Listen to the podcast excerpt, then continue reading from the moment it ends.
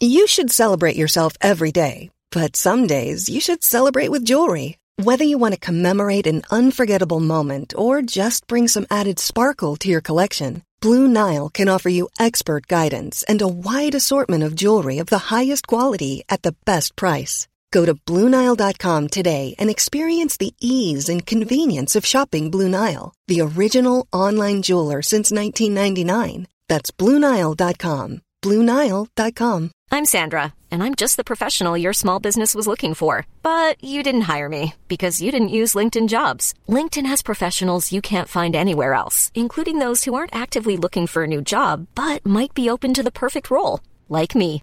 In a given month, over 70% of LinkedIn users don't visit other leading job sites. So if you're not looking on LinkedIn, you'll miss out on great candidates like Sandra. Start hiring professionals like a professional. Post your free job on linkedin.com/people today. Even when we're on a budget, we still deserve nice things. Quince is a place to scoop up stunning high-end goods for 50 to 80% less than similar brands. They have buttery soft cashmere sweaters starting at $50, luxurious Italian leather bags, and so much more. Plus, Quince only works with factories that use safe, ethical, and responsible manufacturing. Get the high-end goods you'll love without the high price tag with Quince. Go to quince.com slash style for free shipping and 365-day returns. Souvent, le risque, en fait, si tu, si quelque chose que tu veux entreprendre, ça rate, tu ça aura des conséquences relativement mineures, mais si ça réussit, par contre, ça peut, ça peut changer ta vie et ça peut changer beaucoup de choses. Donc, le rapport risque-récompense, il est très bon. Donc, c'est dommage de, de pas, de pas le prendre, tu vois. Bienvenue sur Nouvelle École, le podcast pour sortir des sentiers battus où je vais à la rencontre des passionnés qui choisissent leur vie.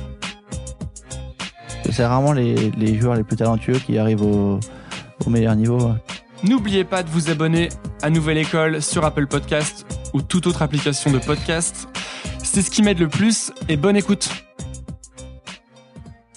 Genre, tous les trucs enregistrés, c'était que des, c'était des vidéos. Quand je jouais à l'époque, c'était des vidéos euh, par les chaînes de télé. euh, Ouais, c'est ça, ouais. Pas, c'est pas des MP4, des MP4, tu vois. Il y avait pas de, enfin, il y avait pas de, de fichiers vidéo, pas de.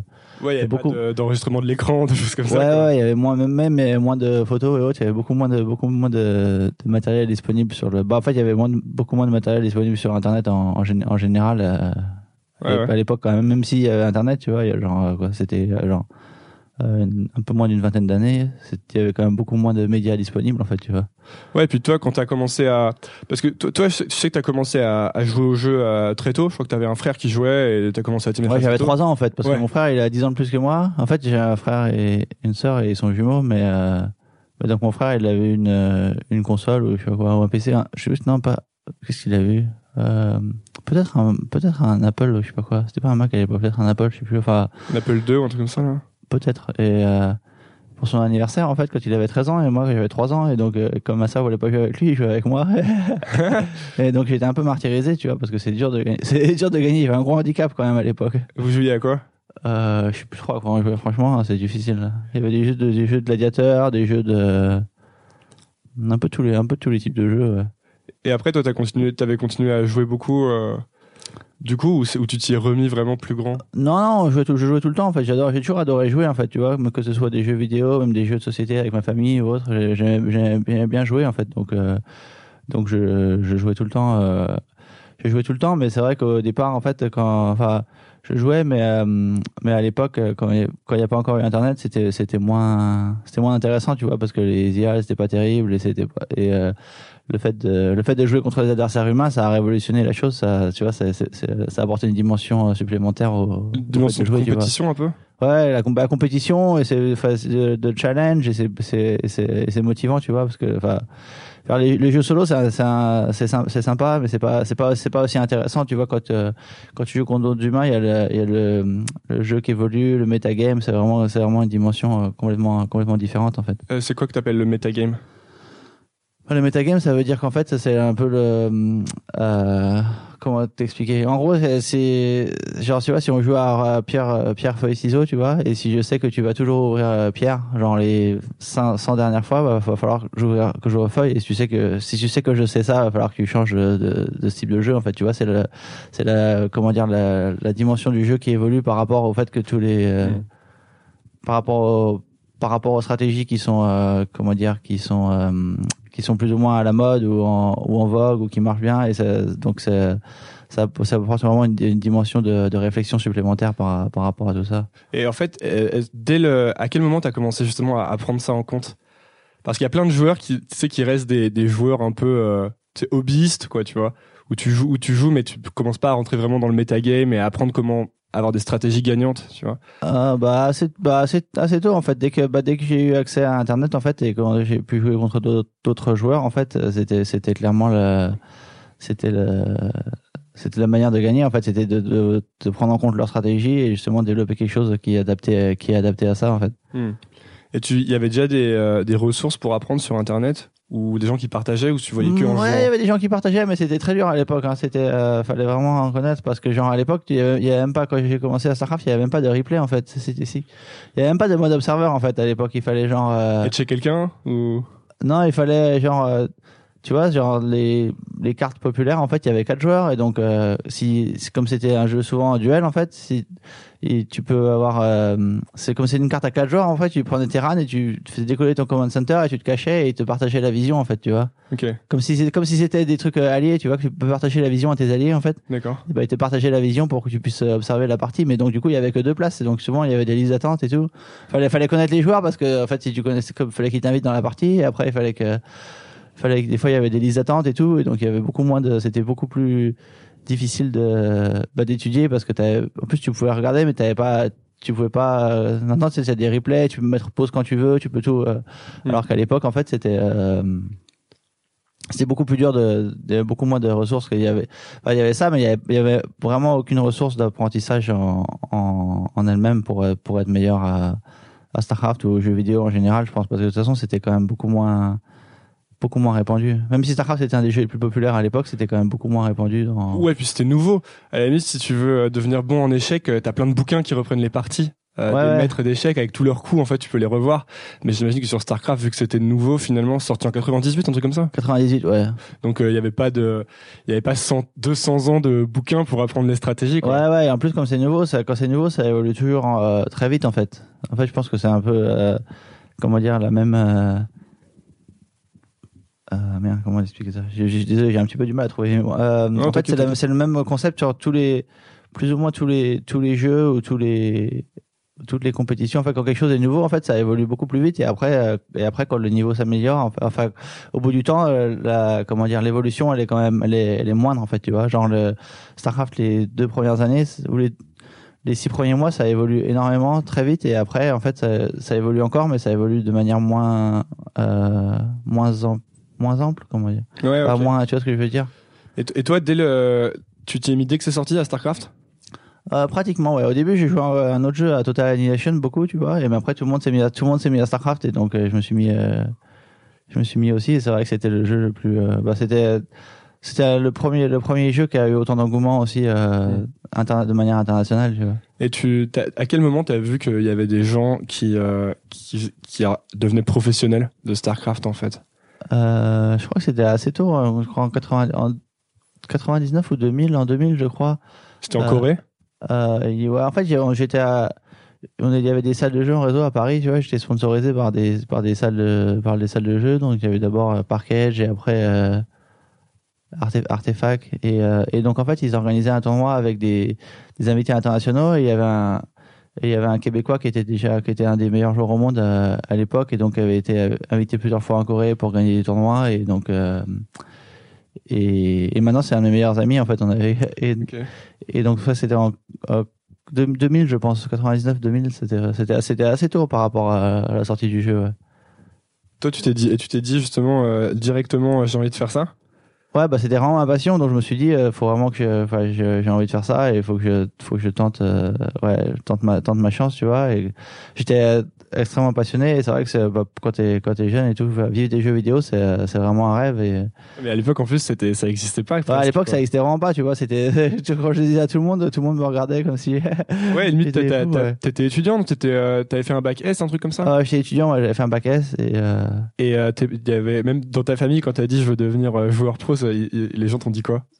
Bah, ils m'ont quand même pas mal supporté, même si je pense qu'ils étaient toujours un petit peu, un petit peu inquiets, mais j'ai eu la chance, j'ai eu la chance d'avoir, d'avoir, euh, d'avoir le soutien quand même de ma famille parce que je leur ai dit que c'est- vraiment ce que je voulais faire et c'est ce que ce qui euh, ce que j'avais envie de faire c'est ce qui me faisait plaisir ma passion tu vois. Et après en fait en plus enfin c'était c'est pas spécialement trop risqué parce qu'au pire tu vois si ça marche pas je perds deux trois ans et puis je peux refaire des études après c'est pas comme si euh, Ouais, mais finalement, ça, en fait, ça s'applique à, à, à beaucoup de gens. En tout cas, tant que t'as pas des, des responsabilités euh, énormes, ne serait-ce que, je sais pas, des enfants ou un prêt à payer ou des choses Ouais. comme ça, en fait. euh, non, parce que souvent, je trouve qu'on a l'impression que c'est, hyper risqué ouais ouais de tenter ce qu'on a envie de faire.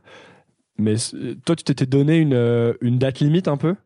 Ouais, bah ouais, quelques quelques années, quelques années quoi, tu vois. Mais Ouais. euh, mais en vrai, c'est pas très, c'est pas c'est que ça en fait. Si tu prends en compte le le fait, euh, je pense que c'est bien pire d'avoir d'avoir d'avoir des regrets et de pas avoir essayé ce que ce que tu voulais, de, de pas avoir suivi ta passion, tu vois, et pas de pas avoir euh, tout donné pour ce que tu voulais ce que tu voulais faire et te, te dire euh, des années après, tu vois, ah, si j'avais fait si j'avais fait ça plutôt que de le faire et de éventuellement rater et euh, après reprendre quelque chose, tu vois, c'est pas Donc, ça te, faisait, ça te faisait pas peur de te lancer là-dedans à fond? Non, j'ai jamais très peur en fait. J'ai un peu optimiste, un petit peu optimiste en général, tu vois. Donc euh, j'ai, enfin j'ai, ouais, j'ai pas, j'ai pas peur de prendre des risques dans certains domaines, tu vois. Dans certains domaines, j'ai un peu peur des, des, euh, comment dire, des hauteurs en fait.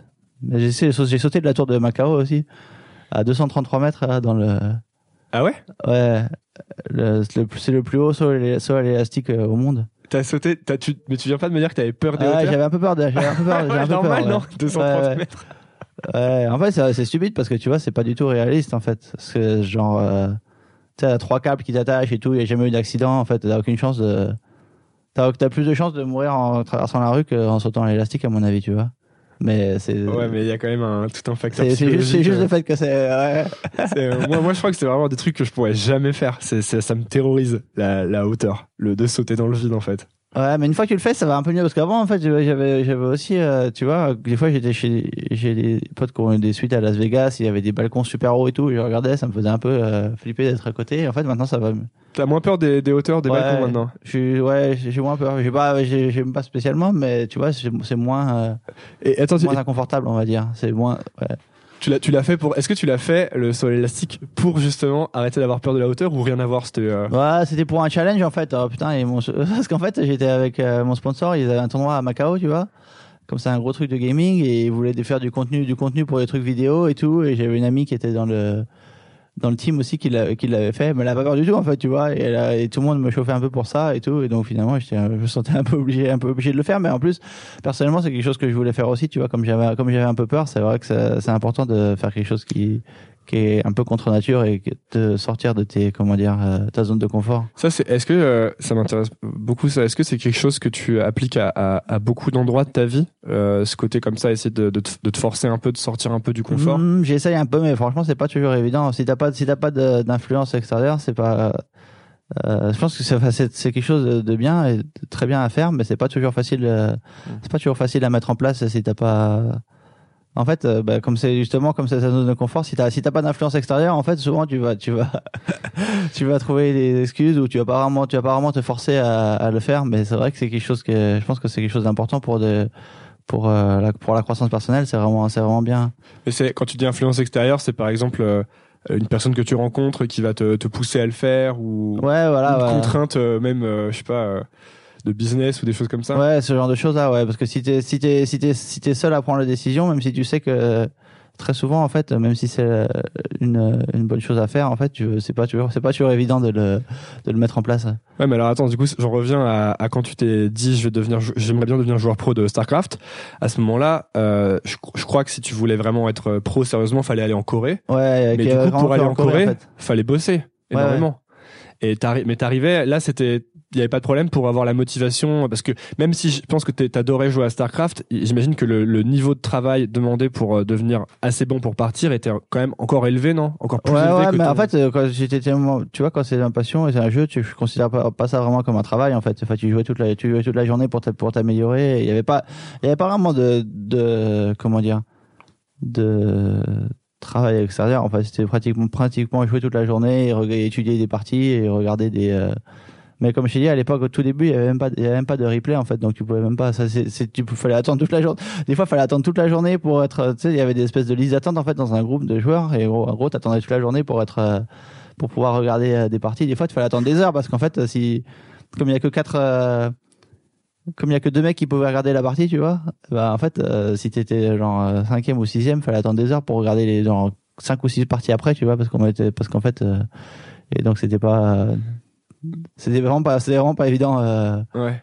à l'époque, des fois, il me fallait avoir deux comptes. En fait, quand j'étais dans une salle de jeu, en fait, tu mettais, tu laissais un compte en, en liste d'attente sur le, parce qu'en fait, c'est une espèce de channel privé, en fait, tu vois. Donc, tu mettais un compte sur les attentes et quand tu es en les attentes et si tu vas, si tu vas, si tu vas jouer une partie, en fait, tu peux, tu peux rater ton tour ou ils te font virer. Donc, tu mettais un PC pour regarder journées, et, un, euh, et un PC pour jouer.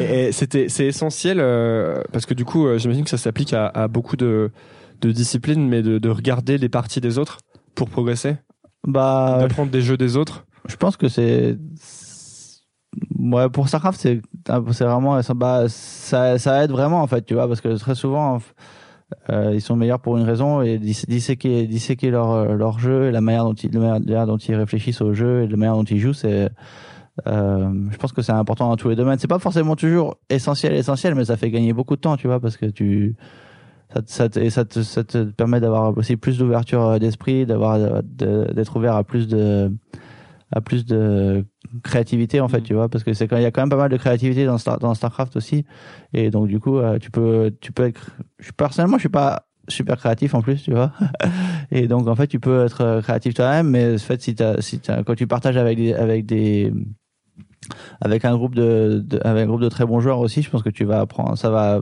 ça va vraiment accélérer le processus euh, d'apprentissage à mon avis je pense que c'est pareil dans tous les domaines je sais que au poker c'est super important aussi de partager avec euh, avec des amis par rapport aux stratégies, aux, mains et autres, c'est très, c'est très très important et c'est, euh, c'est presque plus important au poker qu'à Starcraft parce que c'est moins, hmm, c'est plus, c'est un peu plus subjectif le poker, tu vois. Il y a je sais pas si tu connais bien, mais il y a rarement de, il y a rarement de, de moves corrects. En fait, c'est, c'est, il y a pas mal de notions d'équilibre. En fait, il y a, pas, il y a pas de, il y a très rarement de move correct 100% du temps, tu vois. Il y a pas un, il y a pas un, move qui est bon et un move qui est mauvais. En fait, ça dépend de beaucoup de facteurs différents il y a beaucoup de facteurs euh, subjectifs comme la dynamique, euh, la dynamique de jeu, ce que, ce qu'on pense des autres joueurs, ce qu'ils pensent de nous et autres. Donc c'est, euh, alors que Starcraft, c'est un peu plus, comment dire,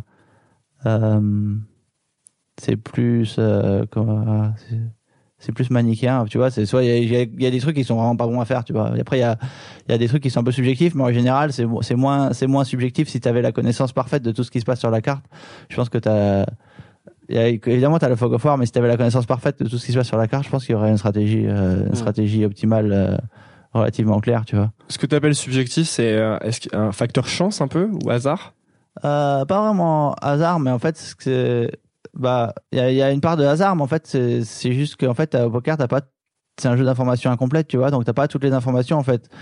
Et euh, même si tu genre même les informations psychologiques, tu vois, par exemple si on si euh, si on joue à la même table en fait déjà en fait euh, on va pas avoir la même euh, la même vision des autres joueurs. Et en plus ce qui est très important au poker c'est ce que c'est la, c'est euh, la vision et l'image que les autres joueurs ont de nous en fait. Et donc par rapport à d'autres d'autres joueurs euh, avec qui ils jouent s'ils ont un style de jeu différent tu vois ils vont être perçus différemment par les autres joueurs en fait. Et les, la manière dont en fait c'est c'est euh, comment dire c'est réflec- réflectif comme euh, comme jeu parce qu'en fait la manière dont les autres joueurs jouent ça va dépendre de la manière dont ils nous perçoivent également tu vois. Genre comme euh, s'ils m'ont vu faire plein de gros bluffs à la télé tu vois il y a des mecs qui vont croire que je bluffe tout le temps alors qu'en fait je bluffe pas tout le temps mais mais euh, mais ça ils le savent pas tu vois parce que la télé ils montrent tout le temps les, les grosses mains et les gros bluffs parce que c'est ce qui c'est ce qui est le plus euh, ouais, c'est ce qui est le plus intéressant à montrer tu vois c'est le plus d'action ils montrent pas les ils montrent pas tous les mains tous les mains où tu fold où il y a pas où il y a pas d'action ils montrent vraiment que les très gros coups et donc du coup en fait s'ils pensent que je bluffe plus souvent ils vont ils vont jouer très différemment contre moi même si c'est pas la stratégie optimale euh, en général tu vois ce que je veux dire. Alors qu'à Starcraft il y a ça un petit peu mais quand même euh, quand même moins parce qu'en fait euh, bah le, jeu est plus il y, a- a pas d'information incomplète dans la me- il y a un fog of war mais il y a pas Ce que tu appelles fog of war, c'est le fait que la carte soit cachée. Ouais, en fait, tu, bah, tu caches, tu, tu vois que ce que tu vois avec les unités, en fait. Donc, tu sais jamais exactement ce que l'autre fait, ce que l'autre fait, mais t'as une, t'as une idée, en fait. Euh, c'est là où il y a vraiment un point commun avec le poker, en fait. C'est que tu sais jamais exactement ce qu'il fait, mais tu peux extrapoler en fonction de, en fonction de- des parties qu'il a jouées auparavant, en fonction des stratégies qui c'est sont un à la vrai mode côté et autres. proba en fait, c'est ça? Voilà, ouais, enfin, ouais,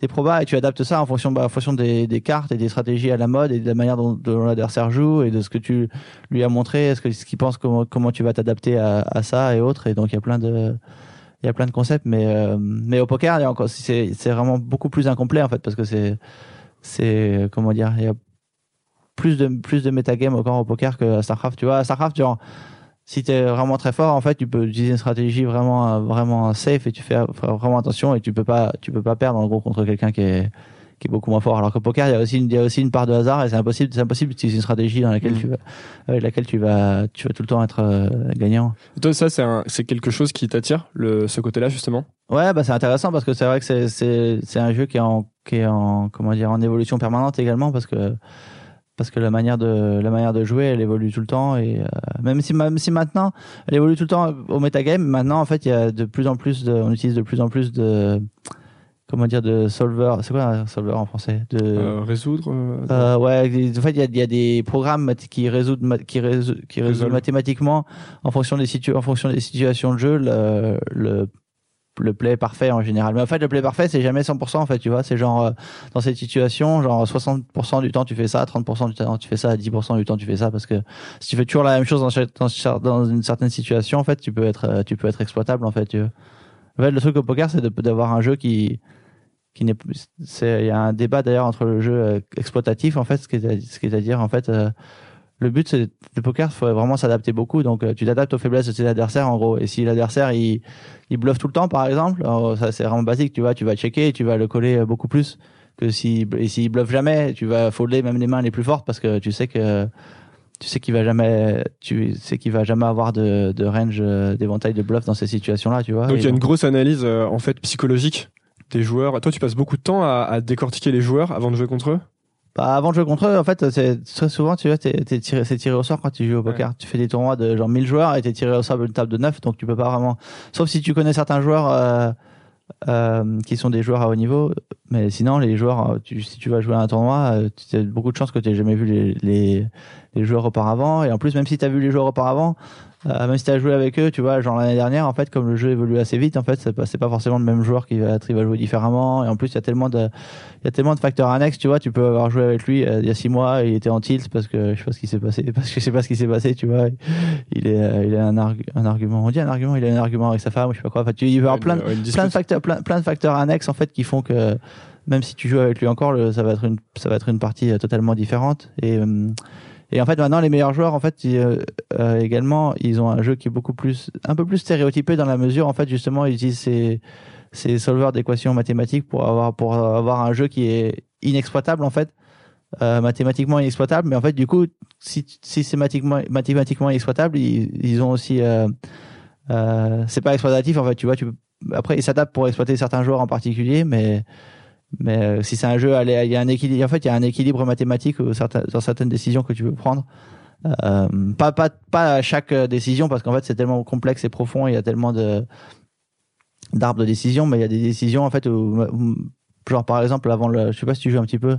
Pas trop. Tu sais, avant le flop, en fait, il y a plusieurs phases de jeu, en fait, et en gros, avant le flop, et quand t'as pas beaucoup de profondeur de tapis, il y a des, il y a des décisions qui, il y a des, euh, il y a des décisions qui sont clairement mathématiques. Tu vois, si tu fais all-in avant le flop, en fait, il y a, une décision dans la main, en fait, et en fonction de la, taille des blinds, et la taille de ton tapis, il y a des, éventails de mains avec lesquels tu dois faire all-in, des éventails de mains avec lesquels tu dois fold. Et ça, ça, c'est pratiquement mathématiquement euh, résolu, tu vois. Ok. Et ça maintenant, les gens, euh, les joueurs de poker, ils, savent de niveau correct, disons de haut niveau, ils savent tous ça, non Euh, pas exactement, mais ils ont une bonne, ils ont une bonne idée de ça. Ils ont une bonne idée de quelles mains, quelles mains sont mathématiquement euh, correctes de faire all-in dans certaines situations, folder dans certaines situations, et ouais, de, de plus en plus. Ouais.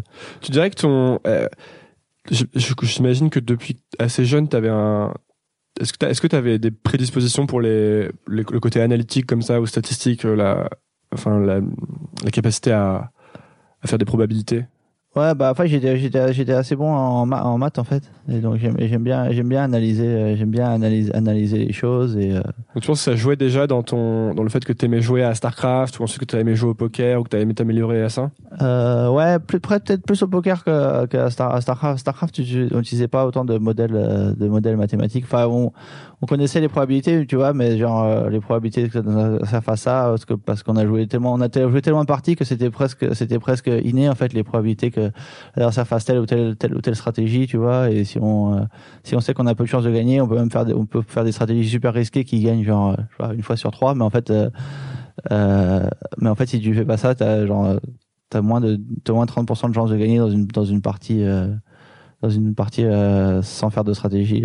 ils appellent ça cheese en fait, sans faire de stratégie vraiment, vraiment spécialement euh, dédiée à ça. Et donc, Mm. euh, mais c'est vrai que j'ai toujours, ouais, j'ai toujours bien aimé les, les probabilités, les, les statistiques et, ana- et, euh, et analyser ça. Parce que quand je t'écoute, euh, j'ai l'impression que pour, euh, pour devenir excellent, il y a plein de petites compétences à développer un peu. Ouais, c'est vrai. Bah, c'est vrai qu'au poker et à Starcraft, ce sont des jeux qui regroupent beaucoup, beaucoup de un, évent- un éventail de, de qualités nécessaires relat- relativement, relativement large. Tu vois, euh, poker. Il faut connaître les probabilités, il faut connaître la psychologie, il faut être aussi assez, euh, assez fort mentalement parce que c'est pas, c'est pas toujours évident comme jeu. Ça peut être, euh, comme il y a une part de hasard et de variance en fait sur le court terme. Euh, mais c'est sur le court terme, mais en fait ça peut être assez, ça peut être assez long, tu vois. Tu peux faire genre, tu peux être un des meilleurs joueurs au monde et tu peux, tu peux perdre 20 tournois d'affilée euh, facilement, tu vois. Ça arrive beaucoup, ça? Bah 20 tournois c'est Ouais, rare, mais, mais ça arrive, euh, mais genre 5 ou 10 c'est tout le temps, tu vois. Parce qu'en fait, euh, la- surtout, le, surtout les tournois, en fait, il y a, tu sais, il y a les tournois et les cash games, et les tournois, en fait, euh, euh, la variance c'est super importante. Euh, C'est-à-dire que tu, quand tu gagnes, quand tu gagnes le tournoi, en fait, tu vas gagner plus souvent 100 fois ou 200 fois ta mise, tu vois. Mais très souvent, tu vas perdre, euh, tu vas perdre ta mise, et comme il y a que entre 12 et 15% des personnes qui sont, euh, qui sont dans la- qui gagnent de l'argent dans un tournoi, en fait, tu vas très souvent être euh, et que la stratégie optimale c'est de viser pour les premières places, tu vas très très souvent être euh, être éliminé avant les avant les premières places et euh, et donc du coup c'est pas c'est pas c'est pas euh, c'est pas toujours évident euh, mentalement mentalement non plus. C'est vrai que c'est important de rester ça le fait d'être éliminé même le fait de perdre des coups dont tu es largement favori où tu es largement favori en fait. Euh, mais bon c'est c'est aussi c'est aussi ce qui fait le c'est ce qui fait la popularité du poker donc euh, parce qu'en fait tout le monde tout le monde a une réelle chance de gagner tu vois alors que à Starcraft, en fait, euh, si, si les personnes euh, jouent euh, de manière amateur, en fait, ils ont pratiquement aucune chance contre les, contre les pros, tu vois. Ouais, parce que notamment, j'avais vu, il y a des, il y a des- des trucs très concrets, comme euh, à StarCraft, il y avait le nombre d'actions par minute, Ouais. où les gens très bons euh, avaient énormément d'actions par minute, et les gens moins bons, beaucoup moins, en fait. Donc déjà, ça crée une énorme différence, non? Euh, ouais, une certaine, bah, ouais, il y a un cap, en fait, enfin, il y a un cap nécessaire pour commencer à être, pour être pro. Et après, en fait, plus ça augmente, moins c'est, euh, je veux dire, entre la différence entre, euh, genre, euh, entre 100 et 200, elle est énorme, tu vois, mais entre 200 et 400, elle est pas si énorme que ça. Et après, euh, même si, même si c'est le double, en fait, il y a, il y, a une- il y a une limite nécessaire pour, euh, pour quand même pouvoir faire pratiquement toutes les actions que tu veux. Et après, la manière dont ils comptent les actions par minute aussi, il y en a, il y en a plein. En fait, ils font, en fait, ils cliquent, ils sont extrêmement rapides, tu vois, mais ils sont pas toujours aussi efficaces dans leur, dans, dans leur, dans leur clic. Et mais c'est vrai que, mais c'est vrai que euh, Starcraft 2, par contre, ils ont amélioré la, ils ont amélioré l'interface en fait. Donc, t'as besoin d'être un peu moins rapide que le que le 1 parce que t'as, je sais pas si tu si tu joues. Peu. T'as pas mal d'automatismes, de trucs automatisés dans Starcraft 2. En fait, tu peux utiliser, tu peux, tu peux sélectionner euh, euh, plein de bâtiments en même temps. Tu peux envoyer tes travailleurs directement au, au minerai quand ils sortent. Alors qu'à Starcraft 1, il fallait prendre un par un à chaque fois. Tu vois, t'avais beaucoup plus de trucs répétitifs à faire. C'était beaucoup plus euh, difficile. Et donc, euh, c'est vrai que c'est, une composante le- la PM et c'est important d'être euh, rapide, mais mais c'est pas forcément les joueurs les plus les plus rapides qui sont les meilleurs. Tu vois, à un certain à un certain palier, en fait, t'es relativement rapide. Je pense que Starcraft 1, ça devait être genre 250, 300. Tu peux faire pratiquement pratiquement toutes les actions que tu veux. Tu vois, ça ça te- ça t'apporte pas. En fait, c'est plus un handicap si t'es c'est plus un handicap si t'es si t'es lent que un, un avantage réel si Ok. t'es de plus en plus rapide, très, très rapide. Tu vois. Genre très rarement les, les mecs avec le plus d'APM sont les sont les meilleurs sont les sont les meilleurs joueurs. Tu vois. Ok. Quand t'es justement quand t'étais en train de travailler sur euh, sur le fait d'essayer de devenir joueur pro à Starcraft, est-ce qu'il y a un moment où tu t'es dit euh, que t'allais pas y arriver? Hmm, Non, pas spécial. Bah, il y a des moments, c'était pas, c'était pas au début avant que je, euh, la première fois que je suis parti en Corée, c'était pour les pour les WCG, tu vois, et j'avais perdu. Et mais je me suis pas dit que j'allais pas y arriver, mais c'était, mais j'avais encore pas mal de de travail à faire et j'étais un peu loin du un peu loin du niveau euh, du niveau euh, requis. tu. Et tu te disais, mais tu euh, tu voyais le plan pour y arriver quand même au niveau. Enfin, Ouais, mais je pensais que je, pourrais- je pensais, je pourrais- je pensais que je pouvais y arriver. Et bah, après, c'est très subjectif aussi, tu vois. Ouais. mais j'avais j'avais confi- j'avais confiance et j'avais et je m'étais jamais j'avais jamais je m'étais jamais dit que j'allais abandonner à ce moment-là, tu vois. C'était euh, c'était différent. Enfin, est-ce que quand t'étais en Corée, c'était très différent de la France au niveau de l'ambiance euh, j'imagine que c'était vraiment différent au niveau de l'ambiance autour du jeu, vu que c'était hyper populaire là-bas. Mais il me semble t'avoir entendu dire une fois que c'était plus compétitif aussi. Ouais, c'est beaucoup plus compétitif aussi. Bah, au niveau du jeu, c'est clair qu'en en France, en fait, personne connaît le jeu. Il y a pas de, enfin, au Corée, on passait à la télé toutes les plusieurs fois par semaine, tu vois. Tout le monde, euh, tout le monde regardait, tout le monde jouait partout dans les, dans les cybercafés, même si tu sortais et tout, tu rencontrais n'importe qui, euh, tu parlais à des filles dans des bars et tout le monde connaissait, tout le monde connaissait Starcraft, tu vois. C'était vraiment, euh, alors que alors qu'en France c'était vraiment un truc super niche et personne pratiquement personne connaissait ça à part quelques très très petites communautés. Et c'est vrai qu'après la Corée comme euh, ouais la, la, société elle est extrêmement compétitive aussi. Et c'est vrai qu'ils sont beaucoup plus euh, beaucoup plus compétitifs que les comment ça du coup? que les Européens ou les Français tu vois. Genre en Europe ils disent souvent ouais l'important c'est de participer mais en fait euh, c'est pas très important l'important c'est c'est de c'est de gagner. La base c'est de gagner. Ouais de gagner ou au moins d'être le meilleur que tu puisses être tu vois. Pas tu peux pas tu peux pas, comment dire, euh, de manière, euh, ah merde, je, sais plus, je, perds un peu mes mots des fois.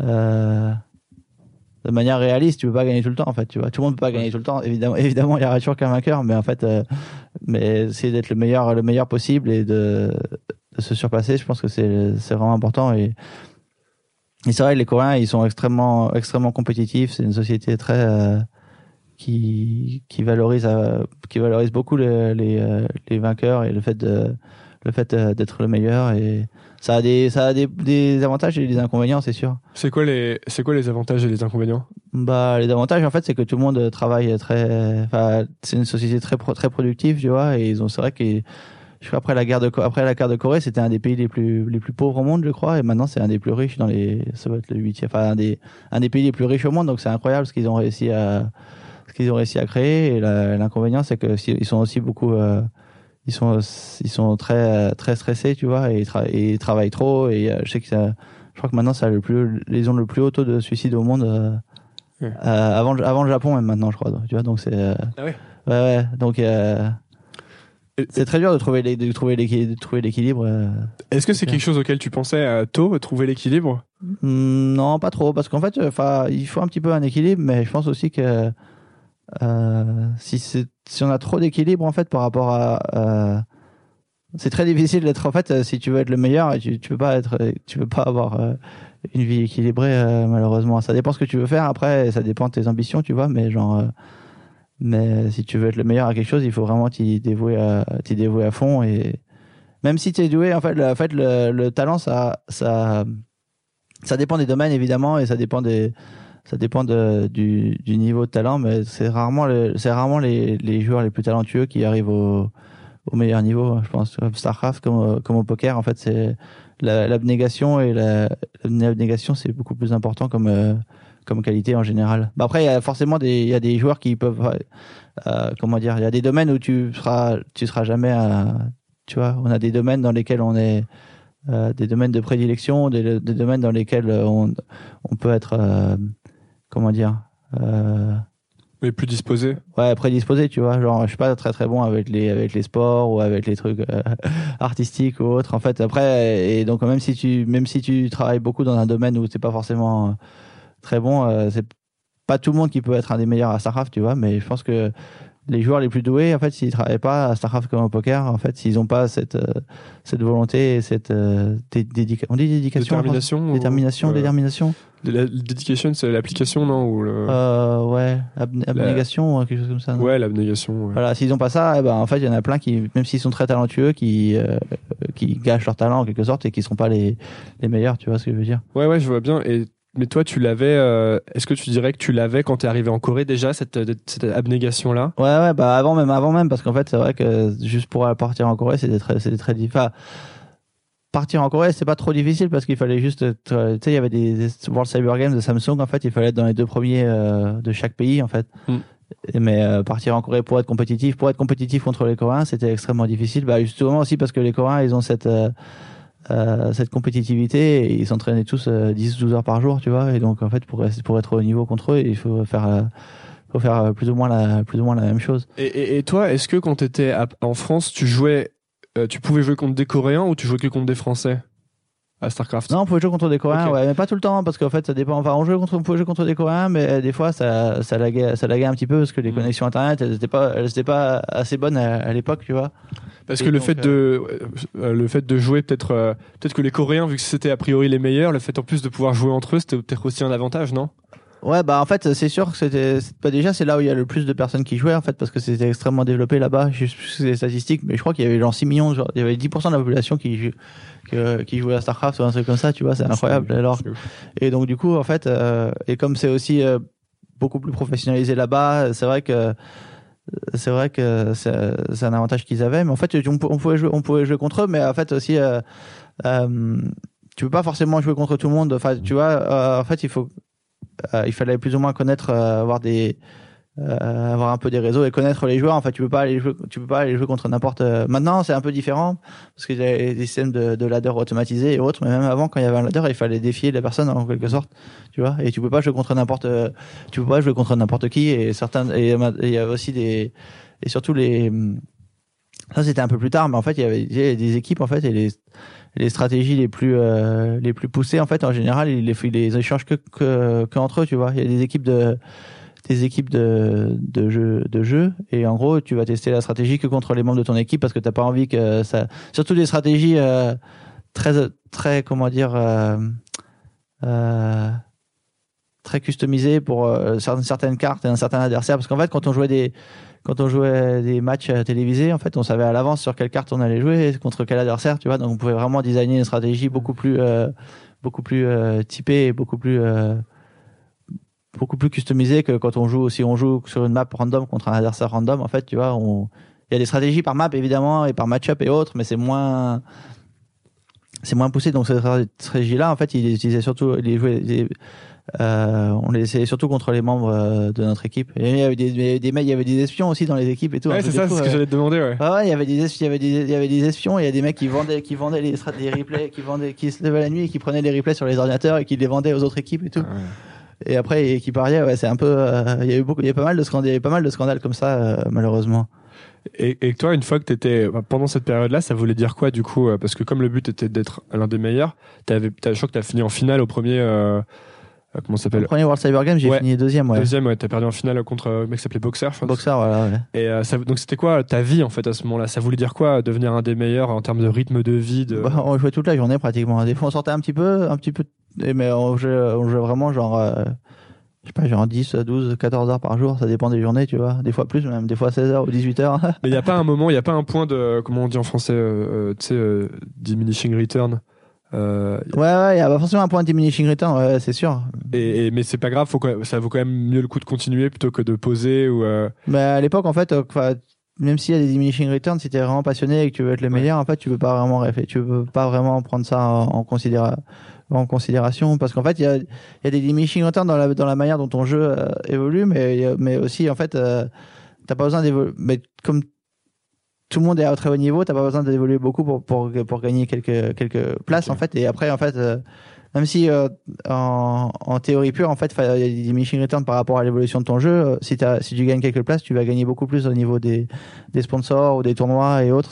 Tu vois, c'est, ce qui peut être la différence entre être un des, genre, des top 16 ou 30, top 30 au monde ou un des top euh, 5, tu vois ce que je veux dire? Ouais, puis j'imagine qu'il y a un gros facteur quantité de, de, parties jouées dans les, représentations mentales que ça te crée, Enfin, les réflexes que tu vas avoir, euh, ou ton niveau de jeu, quoi. Ouais, bien sûr. Et en plus, il a, en plus, c'est, il y a toujours des, il comme le jeu évolue, il crée toujours des nouvelles cartes pour les, pour les tournois et autres. Donc, ça changeait pas mal la stratégie quand même, le fait de, le fait d'avoir des cartes, euh, des cartes différentes. Tu pouvais pas faire les mêmes choses sur certaines, sur certaines cartes euh, particulières ou autres. Ça fallait vraiment changer et créer des nouvelles, euh, des nouvelles stratégies. Donc, c'était, euh, c'était quand même euh, très, très motivant. Et, donc finalement la, quantité, euh, enfin le fait de dépasser toute la journée, c'était euh, c'était essentiel. Est-ce que tu, je, je, je sais que toi t'aimes bien, euh, enfin j'ai l'impression que t'aimes bien prendre un sujet et, et aller jusqu'au bout du, du sujet, tu sais. Ouais, ouais, je suis assez euh, monomaniaque dans ce, dans ce domaine-là, ouais. Mais du coup, tu penses que euh, est-ce que à chaque est-ce que à chaque fois que tu apprends un sujet et que tu veux aller jusqu'au bout, devenir peut-être un des meilleurs ou en tout cas excellent, est-ce que tu tu penses qu'il faut le faire comme ça toute la journée? À fond ou il y a des trucs que tu... Bah pareil c'est pas c'est pas obligatoire obligatoire mais en fait euh, ça fait gagner du temps tu vois genre si t'as Disons, si t'as, il te faut X heures pour devenir un des meilleurs, en fait, euh, si tu passes euh, 14 heures par jour, ça ira plus vite que si t'en passes 6, tu vois ce que je veux Ouais, dire. C'est pas, c'est pas forcément obligatoire, c'est pas forcément obligatoire, tu peux avoir d'autres choses, d'autres choses et, et après, même des fois, et, tu vois, surtout StarCraft, c'est tellement dur que des fois, en fait, euh, c'est à la fin de la journée, en fait, ça sert à- les heures de plus, des fois, c'est pas toujours très, en fait, on regarde et autres, c'est bien d'être euh, impliqué, tu vois, mais c'est, c'est pas toujours très, très prolifique parce que t'es, t'es, t'es fatigué, c'est, c'est, beaucoup plus fatigant comme, euh, comme, euh, comme, c'est fatigant comme activité, tu vois, c'est, c'est, c'est usant et c'est, et c'est stressant. Il y a plein de joueurs qui ont des problèmes au poignet, au poignet maintenant, malheureusement, tu vois, c'est, Ah, euh, tu veux dire des gens qui jouent actuellement ou des gens qui jouaient avant des gens qui jouaient, des gens qui jouaient avant, Ouais. même des gens qui jouent actuellement, il y en a plein, ils prennent leur retraite à genre 25 ans et tout, c'est, Ah ouais. Ouais, ouais. Et, euh, et donc après, en fait, donc il y a, y a, y a, euh, genre physiquement et, euh, et intellectuellement, il y a une limite à laquelle tu peux pas. T'es moins productif au bout d'un moment, en fait, tu vois. Ouais. En fait, c'est comme tout- tout- toutes les activités. En fait, t'es beaucoup plus productif euh, au réveil, ton cerveau. Ouais, mais tu en vois, fait, en fait, c'est aussi. voulais- Tu vois, t'es, toujours plus productif les premières heures de les premières heures d'éveil que et si tu si t'es si t'es euh, comment dire éveillé pendant genre 18 heures, t'es beaucoup moins t'es beaucoup moins d'alerte et euh, et même ce que même ce que tu ce que tu fais, est-ce que tu, tu vas apprendre moins vite et tu vas être euh, moins moins efficace en fait? Bah, comment tu fais justement? Mettons que euh, tu commences un- une nouvelle discipline.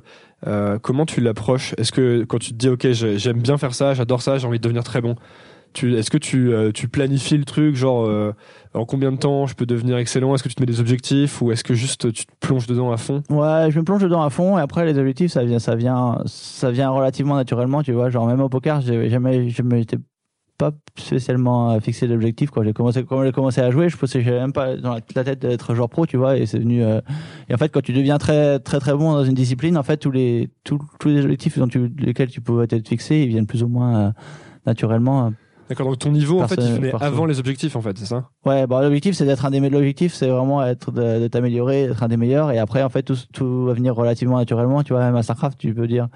Alors, parce qu'en fait les objectifs c'est comment dire euh, bon, peut-être que je suis un peu euh, comment dire euh, Hey, I'm Ryan Reynolds. Recently, I asked Mint Mobile's legal team if big wireless companies are allowed to raise prices due to inflation. They said yes. And then when I asked if raising prices technically violates those onerous two-year contracts, they said, "What the f*** are you talking about? You insane Hollywood ass." So to recap, we're cutting the price of Mint Unlimited from $30 a month to just $15 a month. Give it a try at mintmobile.com slash switch. $45 upfront for three months plus taxes and fees. Promoting for new customers for limited time. Unlimited more than 40 gigabytes per month. Slows. Full terms at mintmobile.com. I'm Sandra, and I'm just the professional your small business was looking for. But you didn't hire me because you didn't use LinkedIn jobs. LinkedIn has professionals you can't find anywhere else, including those who aren't actively looking for a new job but might be open to the perfect role, like me. In a given month, over 70% of LinkedIn users don't visit other leading job sites. So if you're not looking on LinkedIn, you'll miss out on great candidates like Sandra. Start hiring professionals like a professional. Post your free job on linkedin.com/people slash people today. J'ai un a priori parce qu'au poker c'est très tu peux pas vraiment te fixer des objectifs. Tu peux fixer des objectifs mais pas des objectifs de performance parce qu'il y a tellement de, de variances que tu peux pas te tu, ton objectif c'est de gagner un tournoi ce tournoi là tu vois et tu peux jouer pendant 10 ans et jamais jamais le gagner parce que parce qu'il y a tellement de variances. Donc du coup il faut te fixer des objectifs qui soient plus euh, par exemple combien d'heures tu veux travailler ton jeu que- qu'est-ce que tu veux des objectifs de, de volume ou autre mais pas des objectifs de, de, de performance. Et à Starcraft c'est un peu aussi relativement un peu la même chose. En fait, tu peux tu peux te fixer d'être, euh, de t'améliorer tout le temps et d'être le meilleur que tu peux, mais en être un des, être un des, être le meilleur au monde, ça, dépend aussi ça dépend pas que de toi, tu vois, ça dépend des autres, euh, ça dépend des, adversaires et autres. En fait, tu peux être le, le meilleur au monde, mais loin d'être euh, le meilleur que tu puisses être, et tu peux être le meilleur que tu puisses être sans être le meilleur au monde. Tu vois ce que je veux dire? Ouais, mais en plus, ça, je pense que ça s'applique à, beaucoup, beaucoup de choses de, dans la vie. Tu sais, souvent, on parle de se fixer des, objectifs en termes externes, Sti- type, euh, euh, bah, comme tu dis, être le meilleur joueur du monde ou gagner tel titre. Et en fait, il y a beaucoup de facteurs qui font que tout ne dépende pas de toi, tu vois. Et moi, j'ai tendance à, penser souvent que c'est un peu une, euh, que c'est pas une très bonne stratégie, en tout cas pour le bonheur. Ouais, ouais, c'est clair. Et en plus, en plus, euh, quand tu fais, tu peux avoir quelques objectifs. C'est bien d'avoir des objectifs, mais quand tu as des objectifs euh, qui sont trop, euh, comment dire, euh, qui sont définis ou qui sont très ambitieux, en fait, euh, très souvent, une fois que tu atteins l'objectif, tu te rends compte que t'es pas spécialement plus. Tu penses que une fois que tu as atteint l'objectif, tu vas être très très très heureux, mais en fait c'est temporaire. En fait, il faut ce qui ce qui est important, c'est de de de prendre du plaisir dans le process, tu vois. Le, le, le chemin pour atteindre l'objectif, c'est plus important que l'objectif. euh, Très souvent, c'est plus important que l'objectif lui-même, en fait, parce que c'est un objectif très ambitieux, mais que tu, mais qu'en fait, euh, le chemin pour y arriver, c'est c'est compris que de choses qui que tu qui sont contre nature. euh, C'est pas forcément c'est pas forcément une, une bonne chose à terme, parce qu'une fois une fois que tu as atteint l'objectif, euh, ça va pas. euh, ça n'a pas autant d'impact que les gens pensent, tu vois. Ça a un impact temporaire, en fait. T'as atteint un objectif, t'es- c'est très bien, t'es content, mais t'es pas content pendant, t'es content pendant, je sais pas, quelques quelques jours. Quelques et jours, après, ouais. et après, et après, en fait, euh, il faut que tu peux te refixer un, autre objectif, évidemment, c'est bien, c'est bien, mais il faut quand même que tu, il faut quand même qu'il y ait euh, il faut qu'il faut il faut apprécier le, le processus pour atteindre les objectifs tu vois. Et donc c'est plus c'est plus important de, de de créer un processus euh, qui qui qui te qui te motive je trouve que qu'un objectif un peu euh, un peu un peu distant. Et en plus si l'objectif est trop distant c'est difficile de t'y euh, Tu garder la motivation. ouais euh. de garder la motivation ou de le, de le conceptualiser si c'est vraiment très très très loin tu vois Mais alors, ah, personnellement, j'ai du mal à réfléchir trop à trop trop long terme, tu vois. Si c'est un, objectif à 5 ans, c'est tellement Ouais. c'est tellement distant que de toute façon, tu te dis euh, pff, ouais, j'aimerais bien arriver là dans 5 ans et en fait, j'arrive j'arrive pas à me dire que je vais faire un truc tous les jours pour arriver là dans 5 Ouais. ans, tu vois. Un objectif à 6 mois, 1 an, c'est bien, tu vois, mais enfin ça dépend des personnes après il y en a qui sont ça dépend euh, ouais, je pense que tout le monde est différent donc il y a des personnes qui arrivent facilement à faire euh, à fixer des objectifs plus long terme, tu vois. Mais je pense quand même que c'est important de, c'est important de, de, prendre conscience du, du process pour, euh, pour atteindre l'objectif et de, d'essayer de maximiser la, motivation pour ça. En fait, quelque chose qui nous motive tous les jours. C'est en fait, si, si on peut être motivé à, atteindre notre objectif juste par le, par le, par le process tous les jours, même si l'objectif est loin, c'est le, le plus important à mon avis. Ouais, est-ce qu'il n'y a pas une notion de, de jeu fini et de jeu infini, tu vois? T'as des jeux finis où une fois que t'as l'objectif, euh, bah, c'est- fini, quoi. Tu sais plus vraiment quoi faire ensuite. Et puis t'as le côté jeu infini où en fait t'es content de le répéter tout le temps. Ouais, bien a sûr, c'est a important. y a ouais. pas de but final, genre euh, gagner ça ou devenir riche ou tu vois. Ouais, ouais, parce qu'en fait, souvent, quand tu, bah, même si tu as quelques obje- quelques objectifs, une fois que tu les atteins, c'est comme je t'ai dit, ouais, tu te rends compte qu'en fait, c'est pas, c'est pas, c'est, c'est pas le, comment dire, euh, Ce c'est que pas tu Graal, pensais. tu vois, c'est Ouais. pas, c'est pas, c'est ce que tu pensais, mais enfin, ça change Ouais. pas, ça change pas ta vie dans la manière dont tu, dont tu pensais, que tu pensais que ça allait, que ça allait changer, en fait. Mais c'est quoi du coup des, c'est quoi du coup des objectifs que tu peux te fixer toi qui sont pas justement des objectifs euh, euh, de euh, bah, gagner tel titre ou de devenir le meilleur du monde qui dépendent moins de toi? Ah, bah, par exemple, c'est, bah, ouais, c'est genre être concentré sur, être concentré sur telle ou telle discipline, tu vois, c'est vraiment de de t'a- de t'améliorer. euh, vois, la, discipline, c'est un- parce que je suis pas toujours extrêmement discipliné. La discipline, la discipline, c'est un objectif qui peut être, euh, qui, euh, qui peut être important. euh, Et comment vois. tu mesures ça, la discipline? Genre essayer de méditer tous les jours, tu vois. Ouais. Même si- tu si fais, j'y tu, tu médites en ce moment? Ouais, mais pas tous les jours. Moi, je me suis remis là. Je suis pas, j'ai pas médité ce matin, par exemple, tu vois. Genre, euh, j'essaye de méditer tous les jours et surtout avant des compétitions ou des, ou avant des, euh, avant des jours où j'ai des, euh, je dois être performant, tu vois. C'est euh, c'est, tu médites avec une application ou des trucs comme ça? Euh, ouais, avec Headspace. Ouais, je fais ça aussi Headspace, c'est pas Headspace, c'est pas mal, mais j'ai d'autres. euh, des fois, j'ai aussi des, des, des bandes son où il y a juste euh, de la, de la musique, tu vois, et de la musique méditative. Et c'est pas toujours, euh, c'est pas toujours évident, surtout quand t'es, quand t'as pas beaucoup de temps et quand t'as. Mais des fois, je me dis. pff, je sais que c'est bien, tu vois, mais en fait, euh, c'est pas, c'est pas très excitant, c'est pas très excitant d'aller méditer, tu vois. C'est le plus ennuyeux que je connaisse. Quoi. mais après, ça t'aide avec toi, toi Ça t'aide avec euh, quoi la méditation? Euh, avec la avec la concentration, avec le être plus être plus calme, je trouve, tu vois. Un peu mieux, mieux maîtriser tes émotions, être être un peu plus concentré, être un peu plus euh, plus alerte et, euh, et ça ça me- ça m'aide pas mal. Mais c'est vrai que le, pro, le faire ça, la- le process de méditer, c'est pas très. si j'ai le choix, en fait, à chaque fois, je vais faire autre chose. Tu vois. Mais justement, c'est important du coup de. Enfin, est-ce que toi, tu essayes de créer une sorte de routine un peu dans ta vie? Ouais, j'essaye un peu, mais c'est important de. Enfin, c'est très dur quand tu voyages beaucoup. Et, euh, et je sais pas, en fait, c'est important dans une certaine mesure, mais je suis pas sûr que ce soit. euh, faire toujours la même chose tout le temps, c'est pas, je suis pas sûr que ce soit une bonne chose non plus, en fait, pour la, pour la créativité. Mais j'ai pas, j'ai pas trop étudié le sujet, mais. Il y a eu un confort mais, déjà. euh, euh, comment dire. intuitivement, je pense pas qu'il faut faire toujours la, toujours la même chose tout le temps. Je pense pas que ce soit la, je pense pas que ce soit, ce soit idéal, tu vois. Enfin, il faut avoir, une certaine discipline, une certaine routine. Genre méditer avant de jouer au poker, c'est très bien, c'est très bien, tu vois. Mais genre avoir une routine, genre, euh, je pense que ça me ça me saoulerait vite. Je vais faire la même chose tous les jours, tout le temps, à chaque, à chaque à telle heure, tu vois. Vraiment euh, super prédéfini. euh, je pense que c'est pas le c'est pas le genre de le genre de choses qui qui me conviendrait. Mais après, je, je connais par exemple mon mon coach en fait, je sais qu'il a une routine et, et euh, assez assez stricte en fait. C'est quoi- c'est quoi bien. Mais genre, genre par exemple, il mange toujours la même chose tout le temps, tu vois. Il mange toujours des Matin, midi et soir, tu veux dire? Ouais, pratique. S'il pouvait, il- s'il peut, il fait ça tout le temps en fait. Sick. Euh, moi, je peux pas, tu vois. Genre, il mange le même petit déjeuner, genre euh, 365 jours euh, par Ah an. ouais. S'il pouvait, euh, en fait, personnellement, euh, ça me. genre, Si je mange toujours la, je fais la même chose trop fréquemment, en fait, j'en ai marre. J'aime, j'aime bien changer de. Ouais, ouais, bah, moi aussi, ouais. Et euh, que ce genre de choses-là, tu vois, et perso, il y en a, il y en a pour qui ça, il y a des personnes pour qui ça marche et d'autres pour qui ça marche pas. En fait, c'est important de, c'est important de se connaître un peu et de savoir ce qui, ce qui fonctionne pour euh, pour soi-même. En fait, je sais que certaines personnes, s'ils sont en dehors de leur routine, en fait, ils ont du mal à être productifs ou ils sont un peu perdus. Et euh, mais personnellement, il, ouais, il faut avoir quelques quelques bases fixes, mais je préfère être un peu euh, avoir pas mal de, de liberté pour découvrir d'autres choses et pour aussi Ouais. être. euh, je pense que ça te fait, enfin, c'est c'est aussi euh, comment dire.